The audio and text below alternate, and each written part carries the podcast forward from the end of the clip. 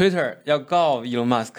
然后我觉得 Elon Musk 这次就是一个渣男行为，他要取消那个收购的交易。就是这个事情，简单来说一下，从今年的一月份开始，Elon Musk 就开始偷偷的买 Twitter 的股票，对，然后四月份他爆出他想收购 Twitter 这个消息，当时股是以四百四十亿美金的价格。对，当时我们聊过这个话题嘛，关于这个 Elon Musk 想收购 Twitter 这个事儿，我们 Signal 已经聊过两三次了，相关的话题。当时我们就说这个事儿肯定不简单，后面会有一堆后续嘛。对所以最新的消息是，Elon Musk 现在不想买了，是的，然后公开说他不想收购了，然后 Twitter 这边就像一个小怨妇一样，对吧？先被挑逗了一波，然后就开始倒追，然后呢，追追着渣男。对，你要你要你不你不得不买，你得有负责。然后 Elon Musk 就一副现在一副渣男的这种感觉。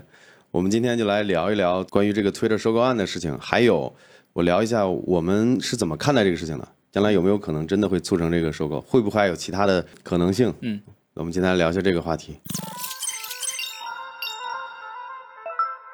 Hello，欢迎来到最新一期的 Signal，我是电玩科技的 AK。我是电玩科技的 Jack。呃，我们电我们 Signal 呢还是会聊一些新的行业的一些动向啊、新技术、新产品的一些科普啊，还有一些科技行业的一些趋势。还有一些观点，我们自己的聊聊自己的想法。那这一期就我们刚才片头介绍过了嘛，我们还是聊最新的这个 Twitter 收购案这个事情。最新的消息是七月八号吧？七月八号，然后 Elon Musk 他是给那个 SEC 递交了一个文件，然后控诉了就是 Twitter 的种种罪行啊。这样吧，我们先跟观众来介绍一下来大概的介绍一下来龙去脉。就是从今年一月底，Elon Musk 就偷偷的开始买 Twitter 的普通股票，他当时是以二十多亿美金的价格买了百分之九点二的股一，对花了大概几个月的时间，花了两三个月的时间，到三月份，陆陆续续的个人股东里面，他占了百分之九点二了。当时这个新闻出来已经很夸张了，对就是他一个个人股东占了那么大比例的，然后呢，Twitter 那边就想，你现在已经是最大的个人股东了，对吧？我怕你恶意收购我，或者说怎么样，我们就出个毒丸计划，poison pill。对，限制一个个人股东拿到百分之十到百分之二十甚至更高的这种股权。简单说一下，读完计划是干嘛的？就是董事会可以以很低的价格来收回这些新增，来购买这些新增的新发的配股，相当于给他提高提出一个更高的难度。如果他想通过这个大量的购买股票来成为这个绝对的这个控股方，读完计划就干这个的。后来呢，这个事情就是公开了，伊隆马斯这边也有责任，就是他没有向 SEC 公开他在偷偷的买股票这个事情。是然后 Twitter 是相相当于手里拿了一张这张的牌，为了促成这个交易，呃，伊隆马斯克说，我可以以这个每股五十四点二美金，然后总共四百四十亿美金收购 Twitter 嘛。Twitter 董事会就开始还不愿意，对吧？后我们还来一期视频讲过，对会不会收，会不会同意？对他最开始还是有点那个啥，对吧？后来慢慢就也说了，就是你要是能出出这个钱，就也想卖了，因为当时的股价已经溢价了百分之十八，我记得，就是相当于呃 Twitter 的市值大概当时是在三百多亿。嗯，然后呢，伊隆马斯克愿意四百四十亿买，当时跟你说了嘛，其实股东都是愿意卖的，你有钱赚的情况下就是卖，因为你做上市公司，其实目的就是为了资本嘛，这个是没得跑的。然后这里我给大家看一下，Twitter 这家公这家上市公司在过去一两年、两三年的这个整个的股价，其实最高点其实是六百一十亿，然后后来就一路哎跌到个三百亿、四百亿，就是没再也没上去过了。所以今年那个有一段时间是是历史低点，相当于。对，就是伊隆马斯克在一月份，就是大家可以从图上看得出来，伊隆马斯克这个人，他基本上就超了这几年最低点，他超大量的买入 Twitter 股票，买了百分之九点二的股份，然后就是在这两三个月的时间最低点，然后又起来了。嗯，就是后面他可能放出消息嘛，说我要买 Twitter 了，大家对 Twitter 又有信心了。即使那个时候，Twitter 的市值如果说以四百四十亿美金真的卖给伊隆马斯克，Twitter 这帮股东其实是赚的。是的，所以，所以为什么我们现在看到这些股东现在 Twitter 的这些股东都等着伊隆马斯克买，但是伊隆马斯克不想买了，为什么呢？原因就在于，呃，伊隆马斯克要求他们公开那个虚假信息，就是平台有多少假粉，有多少机器人账户，然后呢，Twitter 那边支支吾吾给不出来，然后给了一个，就说是不到百分之五，嗯，然后经过什么很复杂的什么这个分析，但是其实我个人觉得啊，就是拿我们微博来看，其实我觉得至少有一两成是假粉。首先他给的那个数据百分之五是很模糊的，你没法去验证。他给了一个所谓的 API，但是你通过那个 API 需要经过大量的时间去验证，好像其实很难，不具有可操作性的。那个叫 Fire Hose，好像对，对就是首先我觉得，如果是我，我也不相信，就我要买 Twitter 了，但我要知道你的情况嘛。嗯，结果你跟我搞了一个模棱两可，或者说他英英文怎么说的？他说要么就是，要么就是错的，要么就是 misleading，就是有误误导人的。是的，是的，所以前段时间伊隆马斯克就叫停了这个收购，然后并且我们那时候也在聊这个事儿，就是以后还会不会买？我们认为价格合适还会买，但肯定不会是四百四十亿了，因为你现在大家可以再看一下这个这个股市的这个图，他们的市值现在已经是很低的一个点了。其实一方面是 Twitter 的那个价值，它它它的市值开始降低嘛，另外一方面其实本那个 Elon Musk 本人他的他的个人资产也有缩水。对，那这两这两年你你像特斯拉原来他自他。伊隆马斯的资产是怎么来的？大部分都是特斯拉的股票。对，那特斯拉股票原来特斯拉的市值是过万亿的，然后我看一下，现在最新的好像是七千多亿美金了，缩水了很多。那他个人持股的这些，也让他身价也也也蒸发了很多，他的这个股票的价值也蒸发了很多，他个人资产。而且他买推的时候，其实是需要变卖一部分的特斯拉的股票，对，和才能够的。对，当时他要卖掉一些特斯拉的股票，然后再凑一些别的钱，才够这四百四十亿美金。所以说，本身对他来讲的话，买这个 Twitter 虽然说是可行，但是是需要牺牲一些东西的。就比如说，他如果大量抛售特斯拉的股票，会导致特斯拉的股价也会下下跌的。其实特斯拉，你想每股都六百、八百、九百美金，是的。其实你像为了买 Twitter，你去抛特斯拉股票，值不值就得看你怎么判断了。所以我们基于这个判断，其实你看 Elon Musk 他为了买 Twitter 去卖变卖特斯拉的股票，他其实他其实真的想买。是的，他当时是确实是可以可以买的。如果说谈谈拢的话，那问题就在于现在 Twitter 想卖，但是伊隆马斯不想买，因为觉得现在一方面是这刚才介绍，他个人资产缩水了，对，可能要买的话，可能要考再多考虑考虑。第二呢，就是 Twitter 的股价最近也一路暴跌，跌到二十六二十多美金，二十六二十七美金每股。我前两天看还是三十多美金，好像最近又跌了是吧？那肯定又是因为这些消息搞的嘛。然后其实今年一年以来，就是 Twitter 这方面也过得不是特别好，因为它整体的业务嘛是比较依靠那个广告业务的。嗯。然后美国那边有个数字广告法案，就逼迫，甚至像 Google 这样的公司把它的那个广告业务分拆出去。其实 Twitter 受的影响也比较大的嘛。它虽然说尝试过不同的其他的业务，广告之外的，但是目前来说，占它百分之九十收入的还是广告业务。就是它受到那个法案的影响，它的其实日子除了股价上面表面上看起来能过过得不好，它其实内部有很多的动荡。裁员啊，都有的。所以说，接下来如果伊隆马斯克不买 Twitter，Twitter 可能接下来几年日子也不好过。是，而且其实 Twitter 没有大家想的用户那么多，它好像整个平台的用户对比 Facebook 的话，好像才是五分之一还是十分之一的数量，然后好像连 Snapchat 都比不过。嗯，它没有，就是没有没有大家想的这么多人，所以 Twitter 这个平台的这些机器人虚假账户一直是个谜嘛。对，它可能需要。撑门面是吧？对，现在来跟大家分析几种可能性，将来会怎么走这个事情。他们当时收购的这个合约里面有一条规定，就是说，如果因为某方过错导致收购没有完成，过错方就是违约方要向这个另一方要支付十亿美金的分手费。是的，十亿美金的赔偿吧。Twitter 这边是说，Elon Musk 过去悄悄买这个 Twitter 股票，没有向 SEC 公开这个信息，直到最后才被披露出来。他是个，这是可以，他他可以打的一个牌，嗯，算是可以，呃，控诉伊隆马斯违约，或者说有不正当的这种这种手段。但伊隆马斯这边也有牌，就是 Twitter 这边数据就没有真实公开，或者说我要我要买你公司，对吧？你我要你的真实数据，你提供不出来，或者提供出来的是是 misleading，或者说这个是错误的。对，那其实他他如果能举证的话，这也是伊隆马斯可以攻击 Twitter 的一个牌。所以谁是过错，谁要向对方赔这十亿美金。是的。有一点特别有意思的就在于，Elon Musk 本来是可以悄悄的跟 Twitter 那边去核实清楚到底有多少虚假的账户，到底是百分之五还是百分之十还是百分之二十，对吧？其实你仔细想想，Twitter 可以悄悄的真的开诚布公的跟 Elon Musk 讲，讲完之后呢，Elon Musk 最多就是讨价还价一些，还是想收购的。是的。但是现在搞到什么程度？现在得上法院，得公开审理了。就到时候可能不只是有那个分手费，可能到时候还有个赔偿的。对对对，赔偿这这个这也是个费用，就看最后还是那两个双方看谁。能掌握更多的证据。对，Twitter 现在无比被动的这个原因在哪儿？因为第一，公开呃这个机器人虚假账户的真实到底有多少？你真正去投入很多人力物力把这个事情调查清楚，对他一定没好处，因为一定不会比百分之五少。就算百分之五，对他的平台影响也很多，也很大。就是你你相当于有百分之五的用户就是虚假的，这个民众一知道之后，你肯定对股对他的公司市值是个影响嘛。你更别说，其实实在的、真实的虚假用户可能更多，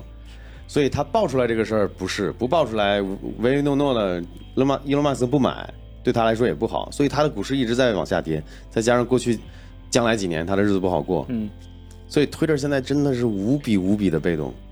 就算啊，咱们这么想，就算他这次官司打赢了，啊，伊隆马斯赔了他十亿的分手费，再加上个二十亿、三十亿的这个和解费，然后呢，你觉得这个事儿爆出来之后，Twitter 股市会生生长吗？就不会了，因为很多人希望伊隆马斯把它收购，因为觉得 Twitter 现在有很多可以优化的地方嘛。推特之前的那个股价的上涨，一方面是因为伊隆马斯要收购嘛，另外一方面就是伊隆马斯承诺了，如果收购推特之后会做很多很多的改进，对，是刺激股价上涨的很重要的一个因素。对，但如果他不收购，这些都没有了。对，而且 Twitter 大概率接下来几年不好过嘛。刚才 Jack 也分析原因了，因为它的主营业务，就过去两三年 Twitter 一直在盈，就亏个一两亿美金，每年都是。他最近这两年尝试很多的业务，什么 Space 啊，什么 Blue 啊，但是效果都不是那么好，没有真正的就是补上那个广告那一个缺口，所以。我们想还有哪些可能吗？就是 Twitter，呃，促成这笔是交易，那是大概率不可能，以四百四十亿大概率不可能的。然后不促成，你去告 Elon Musk 赢了，你也你你拿个二三十亿，但你的股价可能跌的更凶更凶。你还别说你输了，输了你还得向 Elon Musk 付个十亿，甚至和解费可能几十亿都有可能。然后 Elon Musk 这边他是完全不不慌的呀，他就坐等这个 Twitter 市值再一步缩水，然后呢，Elon Musk 比如说。再过个半年几个月，哎，我再提一个新的一个方案，哎，三百亿买，你收不收？你卖不卖？加起来还没有四百四十亿多。而且伊隆马斯就算输了哈，赔了 Twitter 十亿、二十亿、三十亿和解或者说分手费，然后呢，过半年最后他三百亿买了，你说他省了一百四十亿，他才花了三十亿，还还相当于是省了一百亿啊。本着一个原则，我还是觉得伊隆马斯肯定是想买的，因为对他来说有一个舆论平台，他可以利用影响力来赚钱，因为自己的言论影响。股市，然后从股市里面盈利，这个几乎是必然的，因为躺着赚钱这玩法。就伊隆马斯他不怕一点吗？如果他不收购 Twitter，然后 Twitter 把他号给封了，啊，那那 Twitter 就会更，他有一亿粉丝啊，啊，然后你想想 Twitter 股市就崩了呀。那到时候伊隆马斯虽然说账号没了，但是他又说我两百亿买你，我一百亿买你，你买买买卖不卖我就你跟我独玩是吧？那我就拿钱砸，对吧？你你看谁刚得过谁，有这可能性啊。虽然说可能性不高。所以咱们总结一下今天这个消息，我个人觉得，Twitter 现在就无比被动，不管是收，还是被收购，还是不收购，啊，这个官司是打赢还是打输，对他都没好处。是，他就算拿到了十亿的分分手费，也没啥了，没啥毛用。说实话，对，反正我就觉得这个事儿，就如果用渣男的和这个这个行为用来解释，我觉得挺挺合适的。是的，就这种行为就像个渣男，就开始挑逗你，哎，跟我在一起啊，对方不同意。最后软磨硬泡，哎，最后给人撩动了，最后哎我不要你了，最后又变成倒贴了，这个事儿挺逗的。接下来是我们的第二条新闻，最新收到的风啊，Johnny Ive 就是苹果的最牛叉，大家都知道的那个设计师，走了又走了，走了又走了，是吧？那这次是彻底走了。其实我们聊过 Johnny Ive 离职苹果这个事情了。对，我先跟大家梳理一下怎么回事啊。Johnny Ive 呢，大概前几年。自己做了一家设计公司，叫 Love From。Love From，然后后来呢，他任职这家公司之后，跟苹果就采取了一个苹果有设计的需求之后，委托 Johnny Ive 这家公司来合作的这么一个方式，算是离开了苹果。对，但是还是有这种很深入的合作。它可以理解为是一个顾问的形式。哎，那其实是离开了。嗯，但是为什么我们说走了又走了？这次是彻底走了。这个事情的来龙去脉大概是这样的：九几年的时候。Johnny Ive 就在苹果任职做设计，嗯，然后乔布斯呢，大家都知道那段时间他被自己的苹果公司赶出去了，是的。然后九几年因为苹果收购乔布斯在自己创的品牌 Next 这个电脑，收购这家公司之后，乔布斯以这种方式又回到苹果了，然后就发现艾维是个人才，嗯，九几年的时候，然后呢他就很器重 Johnny Ive，两个人就是那种亦师亦友的关系。对，尤其就是 Johnny Ive 在乔布斯回归之后嘛，主导了设计了那个 iMac 3。就那个彩色的多彩的那个电脑，就是经过这二十多年，他设计了很多优秀优秀的产品跟乔布斯。后来呢，在苹果，因为乔布斯还在的时候，Johnny Ive 的地位是非常高的，因为当时非常受呃乔布斯的器重。嗯。后来乔布斯呃离世之后，Johnny Ive 慢慢跟现任的 CEO Tim Cook 理念不合，然后呢，慢慢慢慢慢慢一步一步一步的，通过某些方式，先是。哎，离开苹果，自己创了一个设计公司，然后跟苹果深入合作，采采用这种外包顾问的形式，继续跟 Johnny Ive 有合作嘛？嗯。最近的消息是，Johnny Ive 的 Love From 确认不跟苹果再续签了。当时苹果还说要跟 Johnny Ive 这家公司要建立长期的深入的合作，结果就深入了两三年。所以我觉得这种说辞呢，可能说给股东听，因哎为 Johnny Ive 呢，他是一个 Apple 的一个灵魂人物。是的如果他一旦离开的话，我觉得股价是会造成很大的影响。其实当时也是造成影响了，就是他，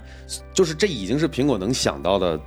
最好的降低风险的一种方式了。就是当时说 Johnny Ive 还在苹果，只不过换了种方式，一顾问其实已经影响到了，当时是跌了不少了。然后这次呢，就是以这种方式过了两三年，哎，大众的平这个情绪已经复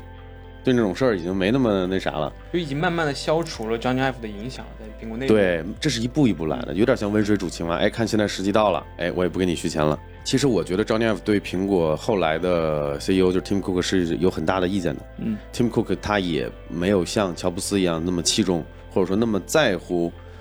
设计设计，所以慢慢就会造成 Johnny Ive 就觉得他当时用的什么词啊？他说哦呃 burnout，，Burnout，就是已经是疲惫不堪，或者说已经透支，或者说已经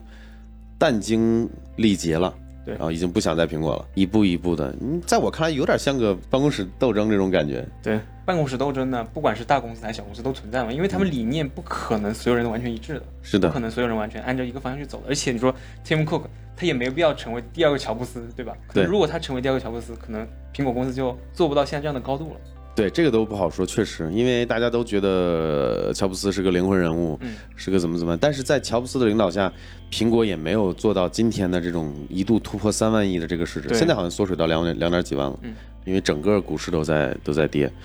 呃，所以我一直感觉啊，就并不是乔布斯或者说 Johnny Ive 或者是 Tim Cook 个人能有多强的能力，而是真的你得找很好的搭档配合。就是 Johnny Ive 可能有一些设计，如果说他自己主导的话，有些东西他拿捏的也并不好。我们看到，就是比如说乔布斯走了之后，在不在世之后，呃，Johnny Ive 做的一代的那 Apple Pencil 那个设计，你看起来好像是个很精美的一个设计，但是它是设计严重大于它的功能性了。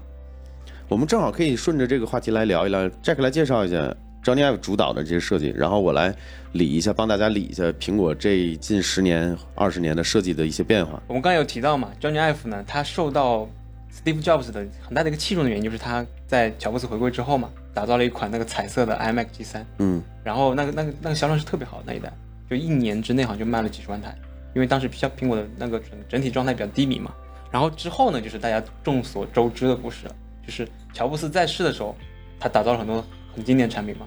，iPod、iPhone、iPad，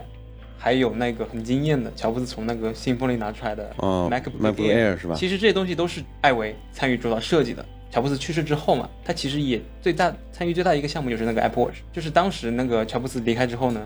艾维其实有一点陷入到一种低迷的状态里面，但是呢，就是他后面又知道要做 Apple Watch 这个项目嘛，完全的投入进去，才慢慢的就是走出来的。然后后面最大一个项目就是大大家众所周知的，就是那个 Apple Park，就苹果的总部嘛，有一个中文的句号，完美的给他 Johnny Ive 在苹果的设计生涯里面完成了一个最大的句号。对，就。以这种方式，最后就他在苹果后期影响力越来越少，嗯就包括上次我们聊半链幺 K 我们聊了嘛，他很多后面的设计里纸面上是他主导，但实际上他可能几周来一次，或者大家很多人想做想听他做决策的时候，他也不到场。其实慢慢慢慢的后面他已经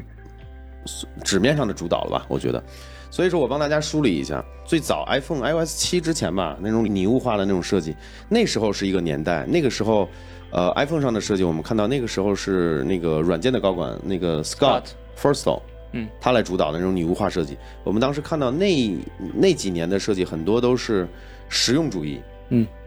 大于外观上的这种惊艳也好，创新也好。后来呢，因为 Scott 走了，对，然后 Johnny Ive 来主导这个苹果的这些苹果手机的这些设计之后，我们看到一个就是很激进的一些扁平化的设计，对，呃，还有到后面就我说的那个笔嘛，那个笔是真的让人吐槽很多次了，就是那个笔看起来很惊艳、很精致，但是呢，它是亮光面，就很容易划伤，而且呢，在桌子上也会乱滚。然后那那个充电方式就更奇葩了，还带一个笔帽，然后要往那个 Lightning 口去插，所以我觉得就是很有设计感，但是功能我觉得很，你跟二代比嘛，但就是我也问过一些朋友，你像二代这种磁吸配对、无线通讯，再加上这种收纳方式，再加上有这种棱角的设计，绝大多数人都会喜欢二代的设计吧，因为它的功能更实用。对，Johnny Ive 他其实他本身他自己评价自己说是自己完全是不精通技术的，他对所有东西的要求就是简洁，就是包括你说的 iOS 七嘛，嗯。也是相对于之前的泥化更简洁嘛。然后包括那个 Apple Pencil 一代，嗯，其实看上去很简洁，但它造成了很多人的使用上的一些困惑。这就是设计大于实实用或者功能。然后 Johnny Ive 的时代一直到前几年，我们看到他最后一代主导设计的应该就是 iPad Pro 二零幺八，就是在在手机和平板这块儿，他最后一个参与的应该是那个对，手机板是这一块，是是是这一款，但后面还有一个那个就是那个新的那个 Mac Pro 嘛，哦对，还有一个那个 Mac Pro 那个卡地亚，啊，对，那是他最后的设计。然后就是进入到一个呃 Tim Cook 时代了。对，Tim Cook 时代就是他做的产品，就这几年的产品嘛，设计上相对来说没有特点，但是呢，它完美兼顾了功能和设计。就是从 Johnny Ive 之后，就是 Post Johnny Ive 时代，就是一种大中庸的一种感觉了，没有 Johnny Ive 当年的这么多激进的或者说去这个惊艳的这种设计了，也是好事儿。其实，其实最后一代的那个 Mac Pro 就是有很多挖孔的那个很多洞的那个，其实有一点就是向实用性去妥协了，设计向实用性妥协，因为当时有很多人吐槽嘛，那个设计确实有点就是有点密集恐惧症嘛。嗯，所以我说一下我的观点啊，我并不觉得 Johnny Ive 他所有的理念都是对的，就是我们可以注意到，当年跟乔布斯搭伙的时候，他们俩真的是亦师亦友啊。也许因为乔布斯，呃，在设计上也有一些自己的理念，他们会共同决策某些产品应该做成什么样子。但是我们都看到，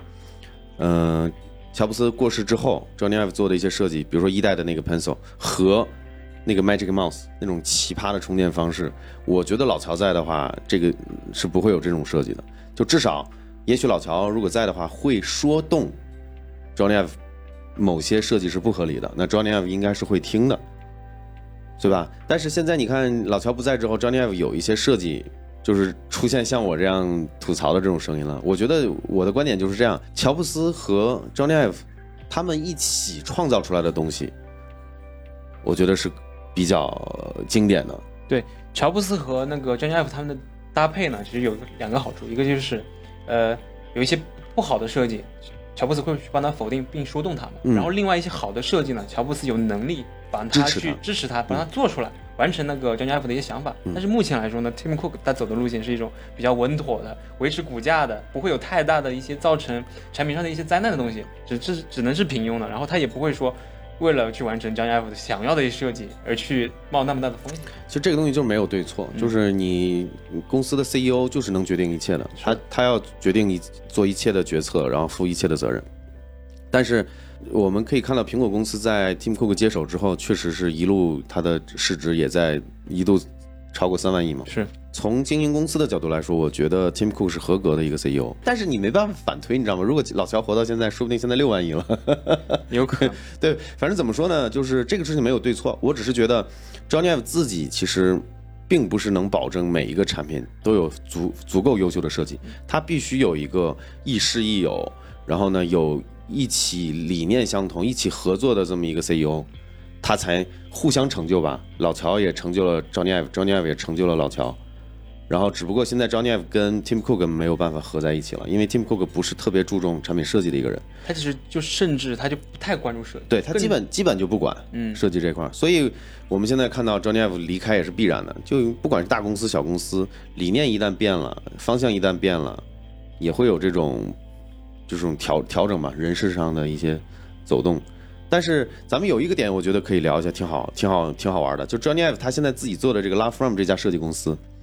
现在已经跟苹果已经不续约了嘛，是所以说会接下来可能会不会有一些对吧？互联网厂商或者说手机厂商，哎，邀请过来主导设计，其实我们国内的厂商已经做过这样的事儿了。嗯之前就是 Realme 嘛，他请了那个那个无印良品的那个设计师叫深泽直人，去设计了很多的他的手机。对，因为设计师除了设计能力是他的一个背书之外，你有这么良好的从业背景，苹果出来的主导 C CDO 对，Chief Design Officer，对吧？就是非常非常强的这种背景，这个是个非常强的背书。如果说有就是有一有一些厂商能够付得起这个设计师的这个费用的话，是可以，哎，买这一波的。我我我我猜接下来大概率会有会有厂互联网厂商去挖他去做设计。而且他现在他做的这个公司的业务，其实就是外包帮别人做一些设计，他并不要不参与到这个公司的日常的管理事务里面去，是他只要设计一个 product 一个产品就可以。对他来说，其实是一个可能就是可以，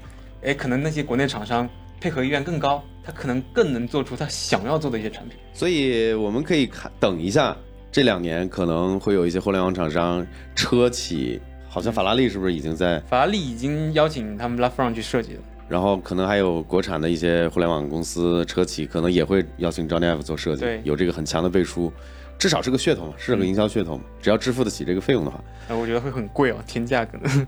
所以 Johnny Ive 即使出去了，就给别的公司做设计，也不可能牵扯到苹果的产品或者当年的设计一些理念，因为自己 Johnny Ive 自己在苹果也有很多股票的，他作为 CDO 也肯定也有一些利益上的跟苹果有很大巨大的这个利益上的这个绑定，所以他也不可能去做一些对苹果不利的事情。对，所以他的这这两次离开呢，在我们看来其实就是和平分手，对两方都没有造成什么大的影响。就是苹果可以继续按新的设计方向去发展，然后 John Ive 呢也可以做自己想做的事情。嗯，所以很多人就会觉得，苹果的设计慢慢失去灵魂了。嗯但这是到底是个好事还是坏事呢？大家可以聊一聊啊。我我我会觉得这个是必然的，就是 Tim Cook 他现在就是一个以产品功能还有各种附加价值这么一个主导的一个 CEO。嗯，然后 Johnny Ive 当时因为跟乔布斯一起在设计上会有一些特别破格的一些尝试，这么轻薄的本子，然后呢，这个超甚至更薄更薄的键盘，虽然那个键盘翻车了，你就蝶式键盘是吧？蝶式键盘也是 Johnny Ive 的设计，所以我觉得，我觉得其实是好事儿。我不希望看到这么多奇葩的设计，因为其实老乔不在了之后，Johnny Ive 真的不是大家理解到的那么。就当年苹果有很多辉煌，或者说很多特别惊艳的设计是 Johnny Ive 和乔布斯一起完成的，是他们俩缺谁了都不行。那后来老乔不在了，我一直觉得 John 哎 Johnny Ive 的设计其实挺一般的。就苹果的设计在被高度包养的那段时间呢，是在那个乔布斯还在的时候。嗯，在乔布斯不在之后呢，就各种的问题就出现了。那个摄像头，对，然后手写笔也出现了，然后蝶式键盘，然后就反正这种还就是为为了那个轻薄舍弃散热，对对，就很明显，大家都看得出来，Johnny Ive 确实是缺少太一个太激进了。缺少一个真正的一个导师去引导他。是的，嗯，我们那今天视频就到这儿，好吧？我们下次再见。下次再见，拜拜拜拜